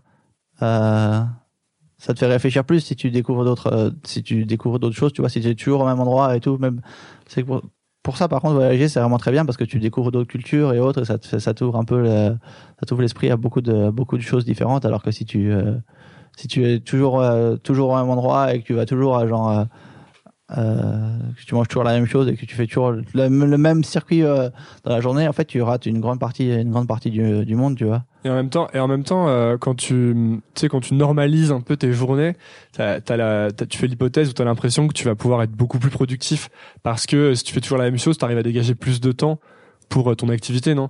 Parce qu'il y a moins de, il y a moins de place laissée au hasard ou à des. Euh, Ou à des ouais, dans, distractions. dans, dans une certaine, dans une certaine mesure, ouais. Après, tu peux planifier, mais en fait, euh, ouais, tu, c'est vrai que tu peux, tu peux avoir une certaine routine et planifier dans, mais pas que ce soit non plus, bah, en fait, genre, tu vois, si je suis, si je suis à Prague, par exemple, je peux avoir une routine des, la semaine où je suis à Prague, en fait, et, et si jamais je voyage et je vais jouer au poker, ça va être un truc complètement, Hmm. complètement différent, tu vois. Donc pas être, pas être euh, strict et fixe tout le temps, mais pouvoir l'adapter, pouvoir adapter en ouais, fait. je pense cadre. que s'adapter c'est important. Bah, c'est important. Dans, c'était important à Starcraft et c'est très important au poker et c'est important dans, dans la vie et de, parce qu'en fait il va toujours d'avoir, il va toujours y avoir des imprévus. Tu vois, tu peux jamais, tu peux jamais euh, prévoir euh, prévoir ce qui va se passer et, euh, et avoir un plan trop strict en fait. C'est bien d'avoir un plan, des objectifs et tout, c'est très bien, mais il faut toujours être euh, être capable de t'adapter parce qu'il va toujours y avoir des imprévus qui vont qui vont arriver, je pense. et donc si tu es capable de t'adapter un peu de manière plus plus flex- plus de manière flexible. hein. Si c'est vraiment flexible avec ça, c'est beaucoup, c'est beaucoup plus facile quand il y a des imprévus qui, qui arrivent de, de revenir sur le, sur le bon chemin en fait. Ma- Maintenant que t'as, tu sais que t'as appris et digué des trucs, euh, plusieurs trucs dans ta vie vraiment vraiment loin, est-ce que t'as l'impression que t'as développé un peu une méthode pour apprendre, en plus de juste le faire beaucoup? Parce que déjà, je pense qu'en premier, il y a le faire beaucoup. Ouais, le faire beaucoup, c'est un, surtout au début, en fait, parce que fait euh, les, les comment dire, euh, les premiers, les premières, euh, comment dire, les ouais. Le premier niveau, les premiers niveaux d'apprentissage en fait, de, compétences en fait, tu peux avoir les premiers niveaux facilement en, en jouant beaucoup, tu vois, et après ou en faisant beaucoup, en répétant l'activité, et après en fait, euh, c'est important, c'est important de euh, bah de trouver c'est important c'est important d'échanger. Je pense que ça fait ça accélère vraiment les même si tu peux apprendre tout seul en fait euh, en échangeant tu accélères vraiment les les process de ça accélère vraiment. Et je pense que c'est une des parties les plus dures c'est de trouver des personnes et trouver des personnes qui ont un peu les mêmes euh, les mêmes, la même volonté, la même volonté d'exceller et trouver les, les bonnes personnes pour euh, pour échanger. C'est pas c'est pas forcément toujours euh, toujours évident surtout dans plein de domaines. Il y a plein de personnes en fait qui racontent qui parlent beaucoup mais qui sont très qui sont pas forcément très quali- qui sont très qui sont pas forcément très qualifiés tu vois. C'est un peu le c'est un peu le, le problème. Alors comment tu les trouves, toi par exemple, les bonnes personnes? Bah c'est plus par euh, en fait c'est pas mal de j'ai fait, pas- fait pas mal d'erreurs aussi tu vois. On fait pas mal d'erreurs je pense tu vois. Souvent tu fais des erreurs tu vois tu tu tu euh, tu peux trouver une personne et en fait tu te rends compte après que c'est pas c'est pas la personne c'est pas, la personne qui convient ou qu'il est pas que c'est pas le que que tu, tu as surestimé ses capacités ou ce genre de ce genre de choses, tu vois. Mais après, il a fait, fait beaucoup d'erreurs aussi. Il y a pas, il y a pas, il y a pas vraiment de, il y a pas vraiment- quoi. Ouais, ouais, il y a plus d'essais. Il y a pas, il y a pas de, de, comment dire, de process euh, fixe et imparable, tu vois. C'est malheureux, malheureusement. en plus, je suis pas forcément très très bon avec les, avec les, les qualités humaines ou autres, tu vois. Je suis pas très, un très bon juge de, Euh, pourquoi tu dis ça? Bah juste parce qu'en fait j'ai j'ai plus de- j'ai je sais pas c'est juste c'est juste vrai en fait. J'ai plus de mal à à, à à à juger les humains qu'à analyser les tu vois. Je suis beaucoup plus euh, euh, beaucoup plus à l'aise à analyser des statistiques et des chiffres et des probabilités parce qu'en fait il y a toujours un fact il y a des y a de facteurs des facteurs émotionnels qui sont euh, difficiles à prendre en compte en fait tu vois les humains ils réagissent ils réagissent rarement de manière euh, 100% rationnelle en fait Très ils ont, ils, ont, ouais. ils ont plein, ils ont plein de trucs, ils font plein de trucs bizarres et tout. Ça, donc j'ai du mal, à, j'ai du mal à comprendre la- beaucoup de leur, euh, j'ai du mal à comprendre beaucoup de leur motivation en fait, tu vois. Et euh, donc du coup, euh, comme je comprends pas leur motivation, en fait, j'ai du mal à, à prévoir ou à, à prévoir euh, ce qu'ils vont faire parce qu'en fait, ils, ils peuvent faire des choses qui, pour moi personnellement, en fait, ça a aucun sens, tu vois. Après, euh, pour eux, ça a forcément du sens s'ils le font, tu vois. Mais, mais j'ai du mal. C'est juste que voilà. C'est vraiment du coup euh, euh, par rapport à, au poker ou à Starcraft ou quand t'as des zones où t'es où t'es moins bon, tu j'imagine que tu vas aller tu vas essayer de progresser à fond, d'aller à fond là-dedans. Sur les sur le côté humain, social, tu tu tu t'as plutôt mis de côté ou tu t'es pas dit tiens Ouais, je vais un petit peu bah en fait un peu mais mais en fait je pense aussi que je suis pas bah c'est que les choses où je suis pas très bon à la base en fait je suis pas doué je pense que je serai jamais euh, Hmm. je serai jamais un des meilleurs euh, un des me- un des meilleurs pour les, les humains ou un des meilleurs pour les interactions sociales ou autres tu vois donc euh, bah, c'est important quand même de de, de s'améliorer un petit peu mais donc en fait toi il y a le ce qui te stimule c'est d'arriver à exceller dans la dans la discipline, c'est ça? Ouais, arriver à exceller ou être euh, bah ouais, arriver à exceller, ça me stimule beaucoup, c'est vrai. S'il y a quelque chose dans lequel je suis vraiment pas bon en fait, euh, c'est même si je peux m'améliorer et être un des meilleurs en fait, bah tu peux être passionné par quelque chose dont tu n'es pas très bon, mais en général, personnel, personnellement, c'est, je trouve que c'est euh, je trouve que c'est plus motivant et c'est un meilleur meilleur usage de mon temps de m'améliorer dans quelque chose dans lequel je peux être je peux être un- très bon ou quelque Ouais. chose qui euh, qui me motive plutôt que quelque chose qui est un peu euh, un peu plus euh, alien alien pour euh, alien Ouais, pas, alien en étranger peu plus, ou- un peu plus étranger pour moi tu vois. Ouais, en fait, en fait, ce que tu, ce que tu vis un peu, toi, c'est, euh, t'appuies en fait vraiment sur tes forces et euh, tu passes pas tellement de temps en fait sur les côtés où t'es moins bon. ouais voilà C'est ça, c'est ça ouais. Après chacun est différent je suis pas sûr que c'est c'est la meilleure stratégie tu vois mais c'est juste que les côtés où je suis moins bon c'est c'est ça va être aussi ça va être aussi plus frustrant tu vois et c'est pas que euh, Ouais, parce que si t'appuies sur les côtés où t'es moins bon euh, et que t'as- du coup ça te fait peut-être une personne plus euh, Plus équilibrée, ouais, mais du coup ouais. moins excellente forcément. Ouais, bah moins, ex- euh, moins excellent dans un domaine, c'est sûr. En fait, de toute façon, euh, en fait, c'est que des, tu vois, pour être excellent quelque part, il faut forcément sacrifier d'autres, d'autres parties de. C'est un peu, euh, c'est un peu triste, mais c'est comme ça. En fait, si tu veux être excellent dans un domaine, il faut sacrifier d'autres, euh, d'autres domaines. Je pense, tu vois, c'est, tu peux pas, tu peux pas être excellent partout ou, euh, euh, si tu veux vraiment être, euh, si tu veux vraiment atteindre quelque chose, en fait, même, sans parler d'excellence, tu vois, si tu veux vraiment atteindre quelque chose, en fait, ou vraiment t'impliquer dans quelque chose, ça demande forcément des, sacrifices dans d'autres choses, en fait, tu vois.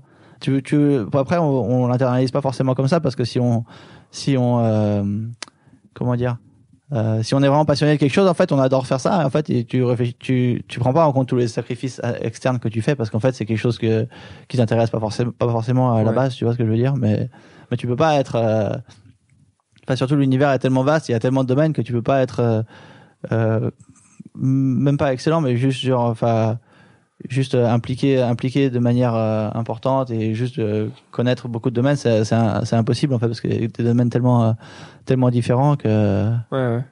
Il y a des choses que t'as l'impression du coup d'avoir sacrifié toi maintenant? Mm, Non, pas spécialement. Après, euh, je- ça m'a. C'est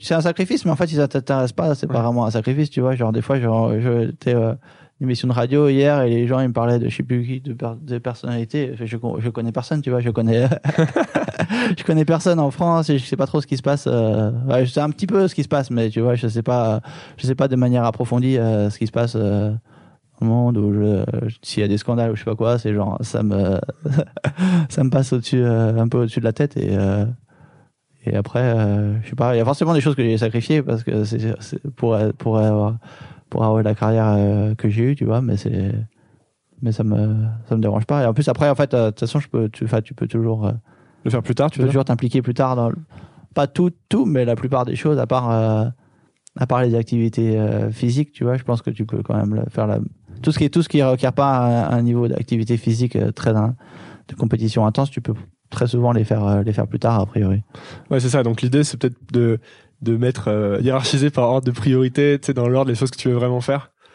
Euh, et, et quitte à faire des sacrifices, tu les, au pire, tu les laisses pour la fin, quoi. Ouais ça ouais bah en plus en plus même s'il y a des choses que tu veux faire en fait comme on évolue quand même tu vois je veux pas faire les mêmes choses quand j'avais 20 ans que maintenant et dans dans 10 ou 20 ans je voudrais faire d'autres choses également tu vois donc c'est pas euh, les choses les ouais ce que ce que ce que t'as ce que t'as envie de faire et ce qui te motive ça, ça évolue en fonction ça évolue en fonction du temps euh, du temps également en fait tu vois donc Mm. tu peux pas dire que ouais, j'aurais bien aimé faire, faire ça avant et être meilleur là-dedans mais en fait euh, euh, parce que- parce que c'est ce que tu veux faire maintenant tu vois mais genre il y a 10 ans tu t'en fichais tu t'en fichais de, de cette partie de ce particulier de ce domaine particulier en Ouais. fait et donc du coup c'est du coup c'est tu peux pas tu peux pas vraiment réfléchir comme ça parce qu'en fait t'aurais jamais fait ça il y a 10 ans je sais pas ça t'intéressait pas quelque chose qui t'intéresse maintenant je suis sûr qu'il y a plein de choses qui t'intéressent maintenant et il y a 10 ans tu Ah oui, tu- complètement.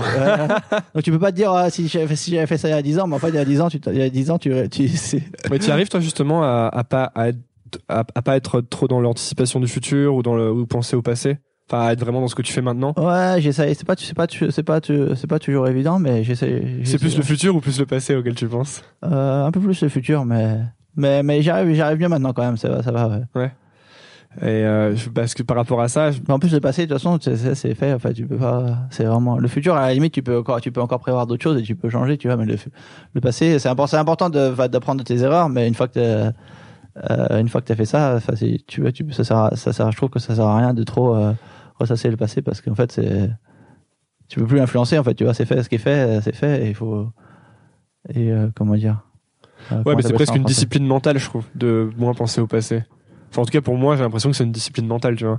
Euh, sinon, j'ai plutôt tendance à y penser souvent, au passé, Ah au ouais. futur. Et en fait, il faut que je m'entraîne. Euh, maintenant, ça va mieux, je trouve. En fait, peut-être que je vieillis aussi, je sais pas, mais plus je grandis, moins j'ai, moins j'ai cette tendance à trop y penser. Mais j'ai l'impression aussi que t'es des trucs comme la méditation, des choses comme ça, Ouais, ça la aidé, méditation, ça, la méditation, ça aide quand même. C'est bien, c'est bien pour ça. Ouais. Même si c'est un peu, euh, c'est pas toujours le plus euh, marrant. intéressant à faire. C'est, après, à terme, à terme, ça aide quand même pour aussi à vraiment être euh, impliqué au moment présent. Je pense que c'est vraiment très, très important comme, comme concept. C'est pas facile du tout. hein.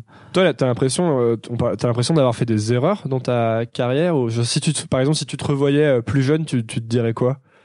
Ouais, des erreurs dans ma carrière, je sais pas, pas vraiment dans la dans la gestion de carrière, mais mais j'ai forcément fait des j'ai forcément fait des erreurs. ouais. j'ai fait pas mal d'erreurs, mais après en fait. euh, euh, de toute façon, si j'étais, si je me voyais jeune, en fait, je, je, je m'écouterais pas. Tu vois, si tu fais pas ces erreurs-là, en fait, je pense qu'il y a des erreurs qu'il faut faire.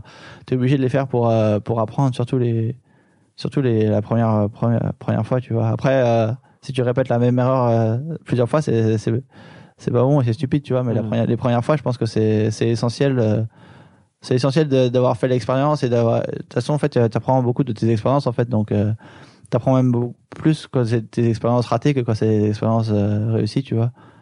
Toi, tu, sais ce que t'as appris de tes expériences ratées, par exemple? Euh, ouais, j'ai appris à être. euh, ouais, j'ai appris appris pas mal de mes de mes expériences. J'ai appris pas mal de mes expériences ratées, ouais, donc c'est c'est important c'est important de toujours de toujours le faire et de et après en fait d'un côté si tu fais moins si tu rates moins tu tu peux apprendre des expériences des autres tu vois mais c'est pas c'est pas la même chose c'est pas c'est pas aussi euh, c'est pas aussi euh, c'est pas aussi c'est pas aussi marquant en général et, euh, et très souvent en fait tu peux lire plein de choses et et tu peux lire plein de choses sur ce qu'il faut pas faire et du moment que tu fais pas les erreurs toi-même tu tu vas pas tu vas pas l'apprendre tu vois Ouais, donc en fait, ça sert ça sert à. Ça mais il y en a qui peuvent, il y en a qui peuvent l'apprendre, c'est très bien, mais personnellement, j'ai un peu du mal, j'ai du mal à, à, à anticiper les erreurs que je vais faire en fonction des expériences d'autrui, tu vois, ou de ce que, ou du, de, des connaissances que je peux avoir ou de d'autres. Et, et euh, l'ex- l'expérience, c'est quand même, euh, c'est quand même très, très important, tu vois. Ouais, je pense que souvent, euh, on a, enfin, les gens ont, ont peur de, de faire des choses parce qu'il y a ce, ce- moi, en tout cas, ça m'est arrivé aussi beaucoup de- parce qu'il y a cette peur de rater, tu vois, ou de, ou de te tromper ou de faire des erreurs. Mais en, fait, euh, toi, ce que tu dis, c'est que hum, tant mieux, limite, c'est ça? Ouais, tant mieux parce qu'en fait tu peux apprendre de tes erreurs et en fait c'est c'est en, en ratant que tu que tu c'est souvent en ratant que tu t'améliores aussi et que tu te que tu te renforces, tu vois. Quand tu quand tout c'est toujours plus facile quand tout quand tout quand tout va bien et autres, c'est très bien, mais c'est beaucoup plus, euh, c'est beaucoup plus facile aussi. Et, quand, euh, et du coup, en fait, si tu, si tu fais jamais, si tu prends jamais de risque ou si tu fais jamais, tu vas forcément faire des erreurs, tu vois. Mais si tu prends jamais de risque à, un- à un moment donné, en fait, euh, comme il y a beaucoup d'imprévus dans, dans la vie, tu vois, il y a forcément des choses qui vont, qui vont arriver, qui vont te, qui vont te perturber et que, et si t'es, si t'es pas, si t'es pas habitué à ça, je pense que c'est, c'est plus difficile, euh, c'est plus difficile également, tu vois. Tu penses que quand Et je pense qu'en plus c'est c'est pire d'avoir c'est pire d'avoir des d'avoir des regrets de pas avoir fait ça parce que même si euh, tu peux faire plusieurs pratiquement je pense que tu peux faire la plupart des choses tout le temps tu vois. Il y a quelque chose que euh, tu, les regrets de pas avoir fait quelque chose c'est puis c'est pire que de que d'avoir fait quelque chose et de l'avoir raté. Bah, après ça dépend évidemment de enfin tout est comment dire ça dépend ce que tu vas faire. Et si tu le rates si ça, si, si tu meurs c'est pas une bonne chose tu vois. Ou si c'est vraiment quelque chose de qui handicape trop le futur. Mais sinon si la plupart des la plupart des choses en fait euh, la plupart des personnes en fait ils pensent que ouais ils veulent pas prendre de risques parce qu'ils ont la, peur de, de rater. Mais en fait si tu réfléchis bien même si tu rates quelque chose que que tu euh, que t'as commencé en fait le genre dans deux ou trois ans la plupart du temps tu vas ça aura aucune conséquence sur ta ça aura aucune conséquence sur ta vie. Ou même dans moins tu vois des fois même dans six mois ou dans un an ça aura ça aura pas de conséquences majeures de fait d'avoir euh, d'avoir raté alors que si alors que en fait c'est un peu un rapport risque récompense tu vois. Souvent le risque en fait si tu si quelque chose que tu veux entreprendre ça rate tu ça aura des conséquences relativement mineures mais si ça réussit par contre ça peut ça peut changer ta vie et ça peut changer beaucoup de choses. Donc c'est- donc euh, donc le rapport risque récompense il est très bon. Donc c'est dommage de de pas de pas le prendre tu vois. Et tu dirais que justement, à force de, de prendre des risques, ou en tout cas de se mettre dans des situations d'inconfort ou d'incertitude, est-ce que justement tu deviens meilleur pour euh, bah, gérer les problèmes plus tard quand ils arrivent ou l'incertitude quand elle arrive plus tard? Euh, ouais, dans un certain sens. Bah, en fait, euh, déjà, j'ai beaucoup plus de, en, quand tu fais ça, en fait, et si tu prends en compte la, la variance, en fait, il y a beaucoup de variance dans la vie, tu vois, et donc du coup, tu peux, euh, tu peux avoir un, un plan et, et, ce, et la manière dont tu penses que ça va se dérouler, mais en fait, très souvent, ça se déroule de manière différente, en fait, et il y a tellement d'incertitudes partout, dans tout, dans tous les, dans tous les aspects de la vie, en fait, que si t'es un peu conscient de ça, déjà, tu sais très bien que, en fait, euh, bah, ça revient un petit peu à la méditation, tu vois. Il faut un peu accepter les choses parce qu'en fait, il y a trop d'incertitudes pour que tu puisses euh, tout contrôler, tu vois. Donc, tu vas essayer de faire quelque chose. Il faut être conscient qu'il va, il peut y avoir une déviation et il va forcément y avoir des déviations dans plein, dans plein d'aspects. Et donc, euh, accepter, accepter ça de manière, euh, de manière neutre, tu vois, c'est, aussi, euh, c'est aussi important. Mais en fait, si tu en es conscient à l'avance, déjà, c'est beaucoup plus facile parce qu'en fait, tu sais que à n'importe quel moment, presque tout peut, presque tout peut t'arriver. Et donc, du coup, comme si tu es conscient de ça, c'est beaucoup plus facile de l'accepter et de s'adapter à ce qui va, ce qui va arriver que si tu as une vision un peu plus, euh, un peu plus rigide, tu vois, et que tu veux que les choses soient d'une certaine manière. Et c'est ce que je faisais un peu quand j'étais plus jeune. Tout le monde veut toujours que ce soit d'une certaine manière, mais en fait, euh, c'est rarement, c'est rarement exactement comme on veut, tu vois. Et en fait, il y a tellement de choses qui, qui, qui se passent que, qui, ça sert à rien de, comment dire, d'essayer de, de trop changer les c'est bien de changer les choses tu vois mais il y a des choses il y a des choses que tu peux pas changer les imprévus il faut les il faut les accepter et après faire avec le- le- du mieux possible. Tu veux dire les aléas de la vie, par exemple? voilà les aléas de la vie pareil mais c'est dans tous les c'est dans la vie mais c'est dans tous les dans tous les domaines en fait tu vois il y a des aléas il y a une une variance ou des aléas au poker à Starcraft dans la vie dans tout dans, dans tous les domaines en fait et donc euh, Tu veux dire que tu as appris à, à- à lâcher un peu le contrôle, c'est ça? Enfin, à, lâcher le désir de contrôler les choses ou... Ouais, bah, même si c'est pas contrôler les choses, euh, c'est le désir de vouloir que les choses soient d'une certaine, manière en fait, Euh, ou le souhait qu'elles soient d'une certaine manière et en fait, euh, juste prendre, les choses comme elles sont et après faire le, faire le, ça, ça veut pas dire qu'on veut pas changer, les choses, tu vois, mais changer ce qui est, tout n'est pas, tout n'est pas changeable en fait. Et, et surtout ce qui est pas, ce qui est pas changeable, c'est la variance et le et le fait que justement que que les choses changent tout le temps, la vie change tout le temps, tout tout change en permanence en fait et ça c'est et ça ce sera ce sera la, pour l'instant ça, ça a toujours été comme ça et je pense que ce sera toujours comme ça. Il y aura toujours un un changement dans un, changement, il y aura toujours de la variance et des aléas dans pratiquement de pratiquement tout, tu vois et donc ça il faut le je pense qu'on est un peu obligé de l'accepter, on est un peu obligé de tu vois. Et justement, il n'y a pas un côté un peu euh, qui fait un peu peur dans le fait que tout change tout le temps et tout change hyper vite. Est-ce qu'il n'y a pas un peu la peur parfois de, de, de, de rater le prochain coche ou d'être largué ou ce genre de choses, tu vois? Hmm, non, personnellement, je trouve que c'est c'est euh, stimulant et, et c'est euh, c'est intéressant et quand tu quand tu réfléchis un peu, en fait, surtout surtout les, les changements technologiques, c'est incroyable à quel point euh, ça change rapidement, tu vois. Genre les, les, les smartphones et tout, c'est vraiment, euh, c'est vraiment fou. là, le développement d'internet, Google Maps et tout, c'est incroyable maintenant.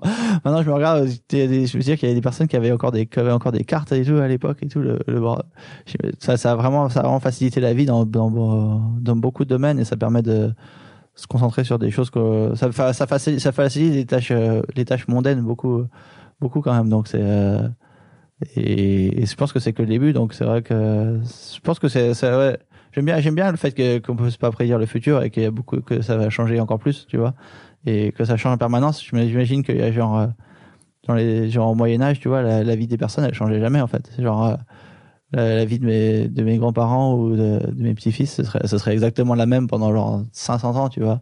Et maintenant, en fait, ça change. euh, durant notre notre vie, en fait, tout il y a tellement il y a tellement de changements que c'est c'est euh, c'est fascinant, je trouve. Ça veut dire qu'on est obligé de, de continuer à apprendre tout le temps en fait.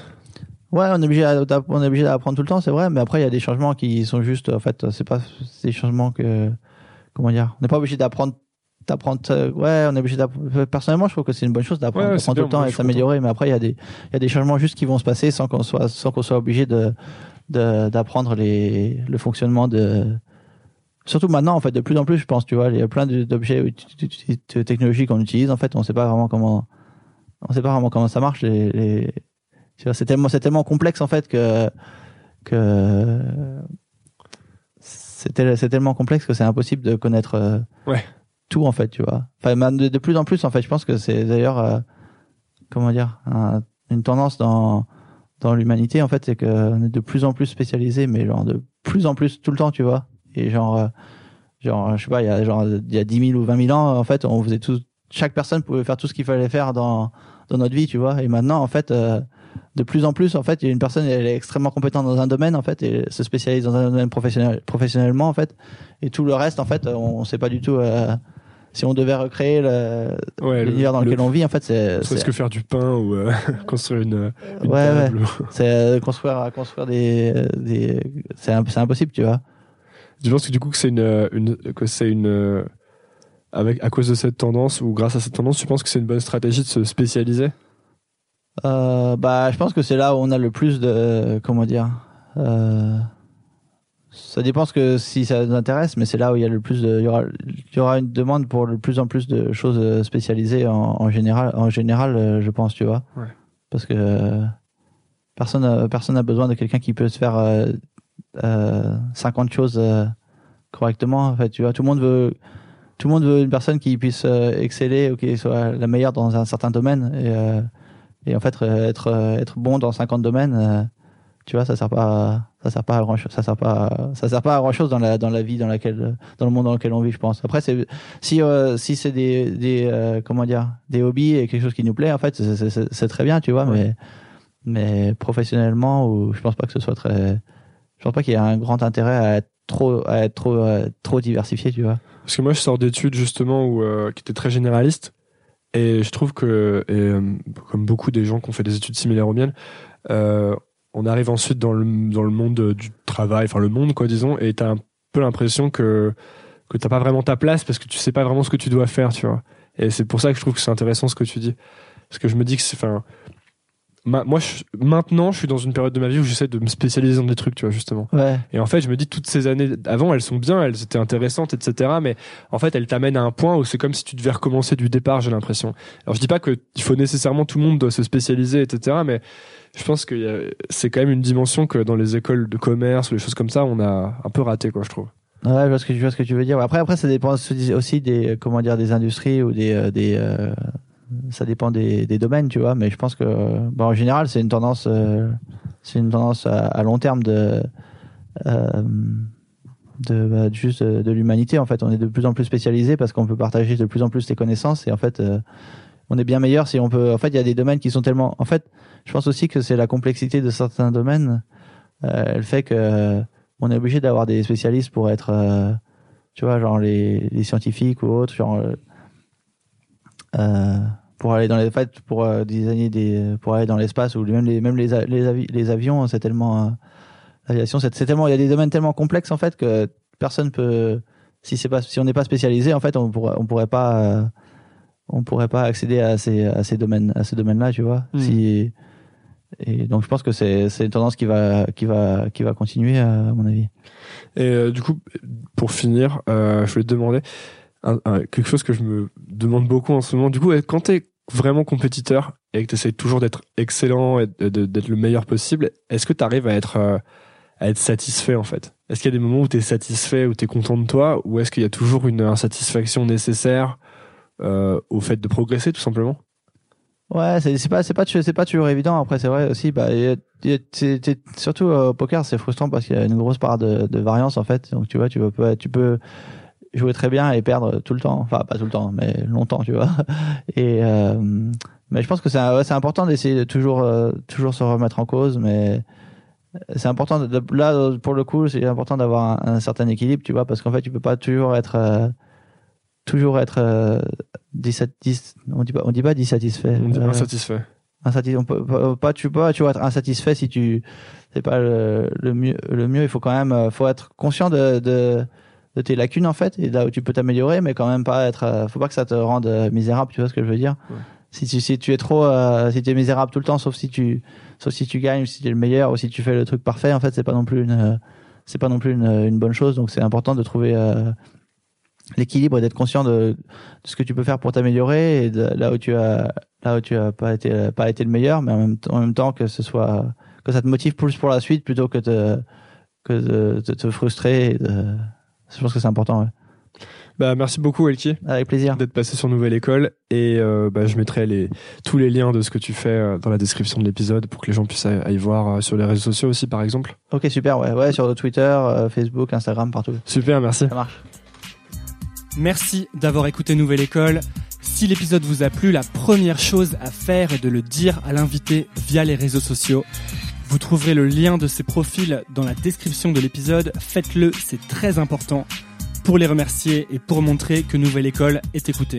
Presque aussi important, abonnez-vous au podcast et laissez un avis sur Apple Podcast ou iTunes. 5 étoiles de préférence, ça permet à Nouvelle École de rester en haut du classement et d'être donc découvert par de plus en plus de gens. Il n'y a pas de pub sur Nouvelle École, c'est parce que Nouvelle École est financée par ses auditeurs sur patreon.com. Vous pouvez rejoindre cette communauté et soutenir Nouvelle École à partir de 2 euros par mois, soit un café par mois en allant sur patreon.com slash Nouvelle École Podcast. Le lien est dans la description de l'épisode. Enfin, pour ne rien manquer des actualités et des coulisses, vous pouvez me suivre sur Instagram en cherchant Nouvelle École. Merci d'écouter ce podcast et à la semaine prochaine.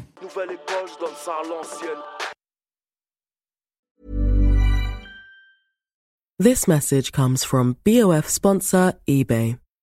You'll know real when you get it. It'll say eBay Authenticity Guarantee. And you'll feel it. Maybe it's a head turning handbag, a watch that says it all, jewelry that makes you look like the gem, or sneakers and streetwear so fresh every step feels fly. eBay gets it. So look for the blue check mark next to that thing you love and be confident that every inch, stitch, sole, and logo is checked by experts. With eBay Authenticity Guarantee, you can trust that feeling of real is always in reach. Ensure your next purchase is the real deal. Visit eBay.com for terms. Hey, it's Paige DeSorbo from Giggly Squad. High quality fashion without the price tag. Say hello to Quince. I'm snagging high-end essentials like cozy cashmere sweaters, sleek leather jackets, fine jewelry, and so much more. With Quince being 50 to 80% less than similar brands.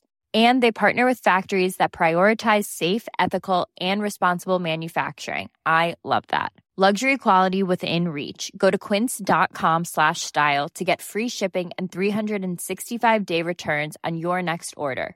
Quince.com slash style.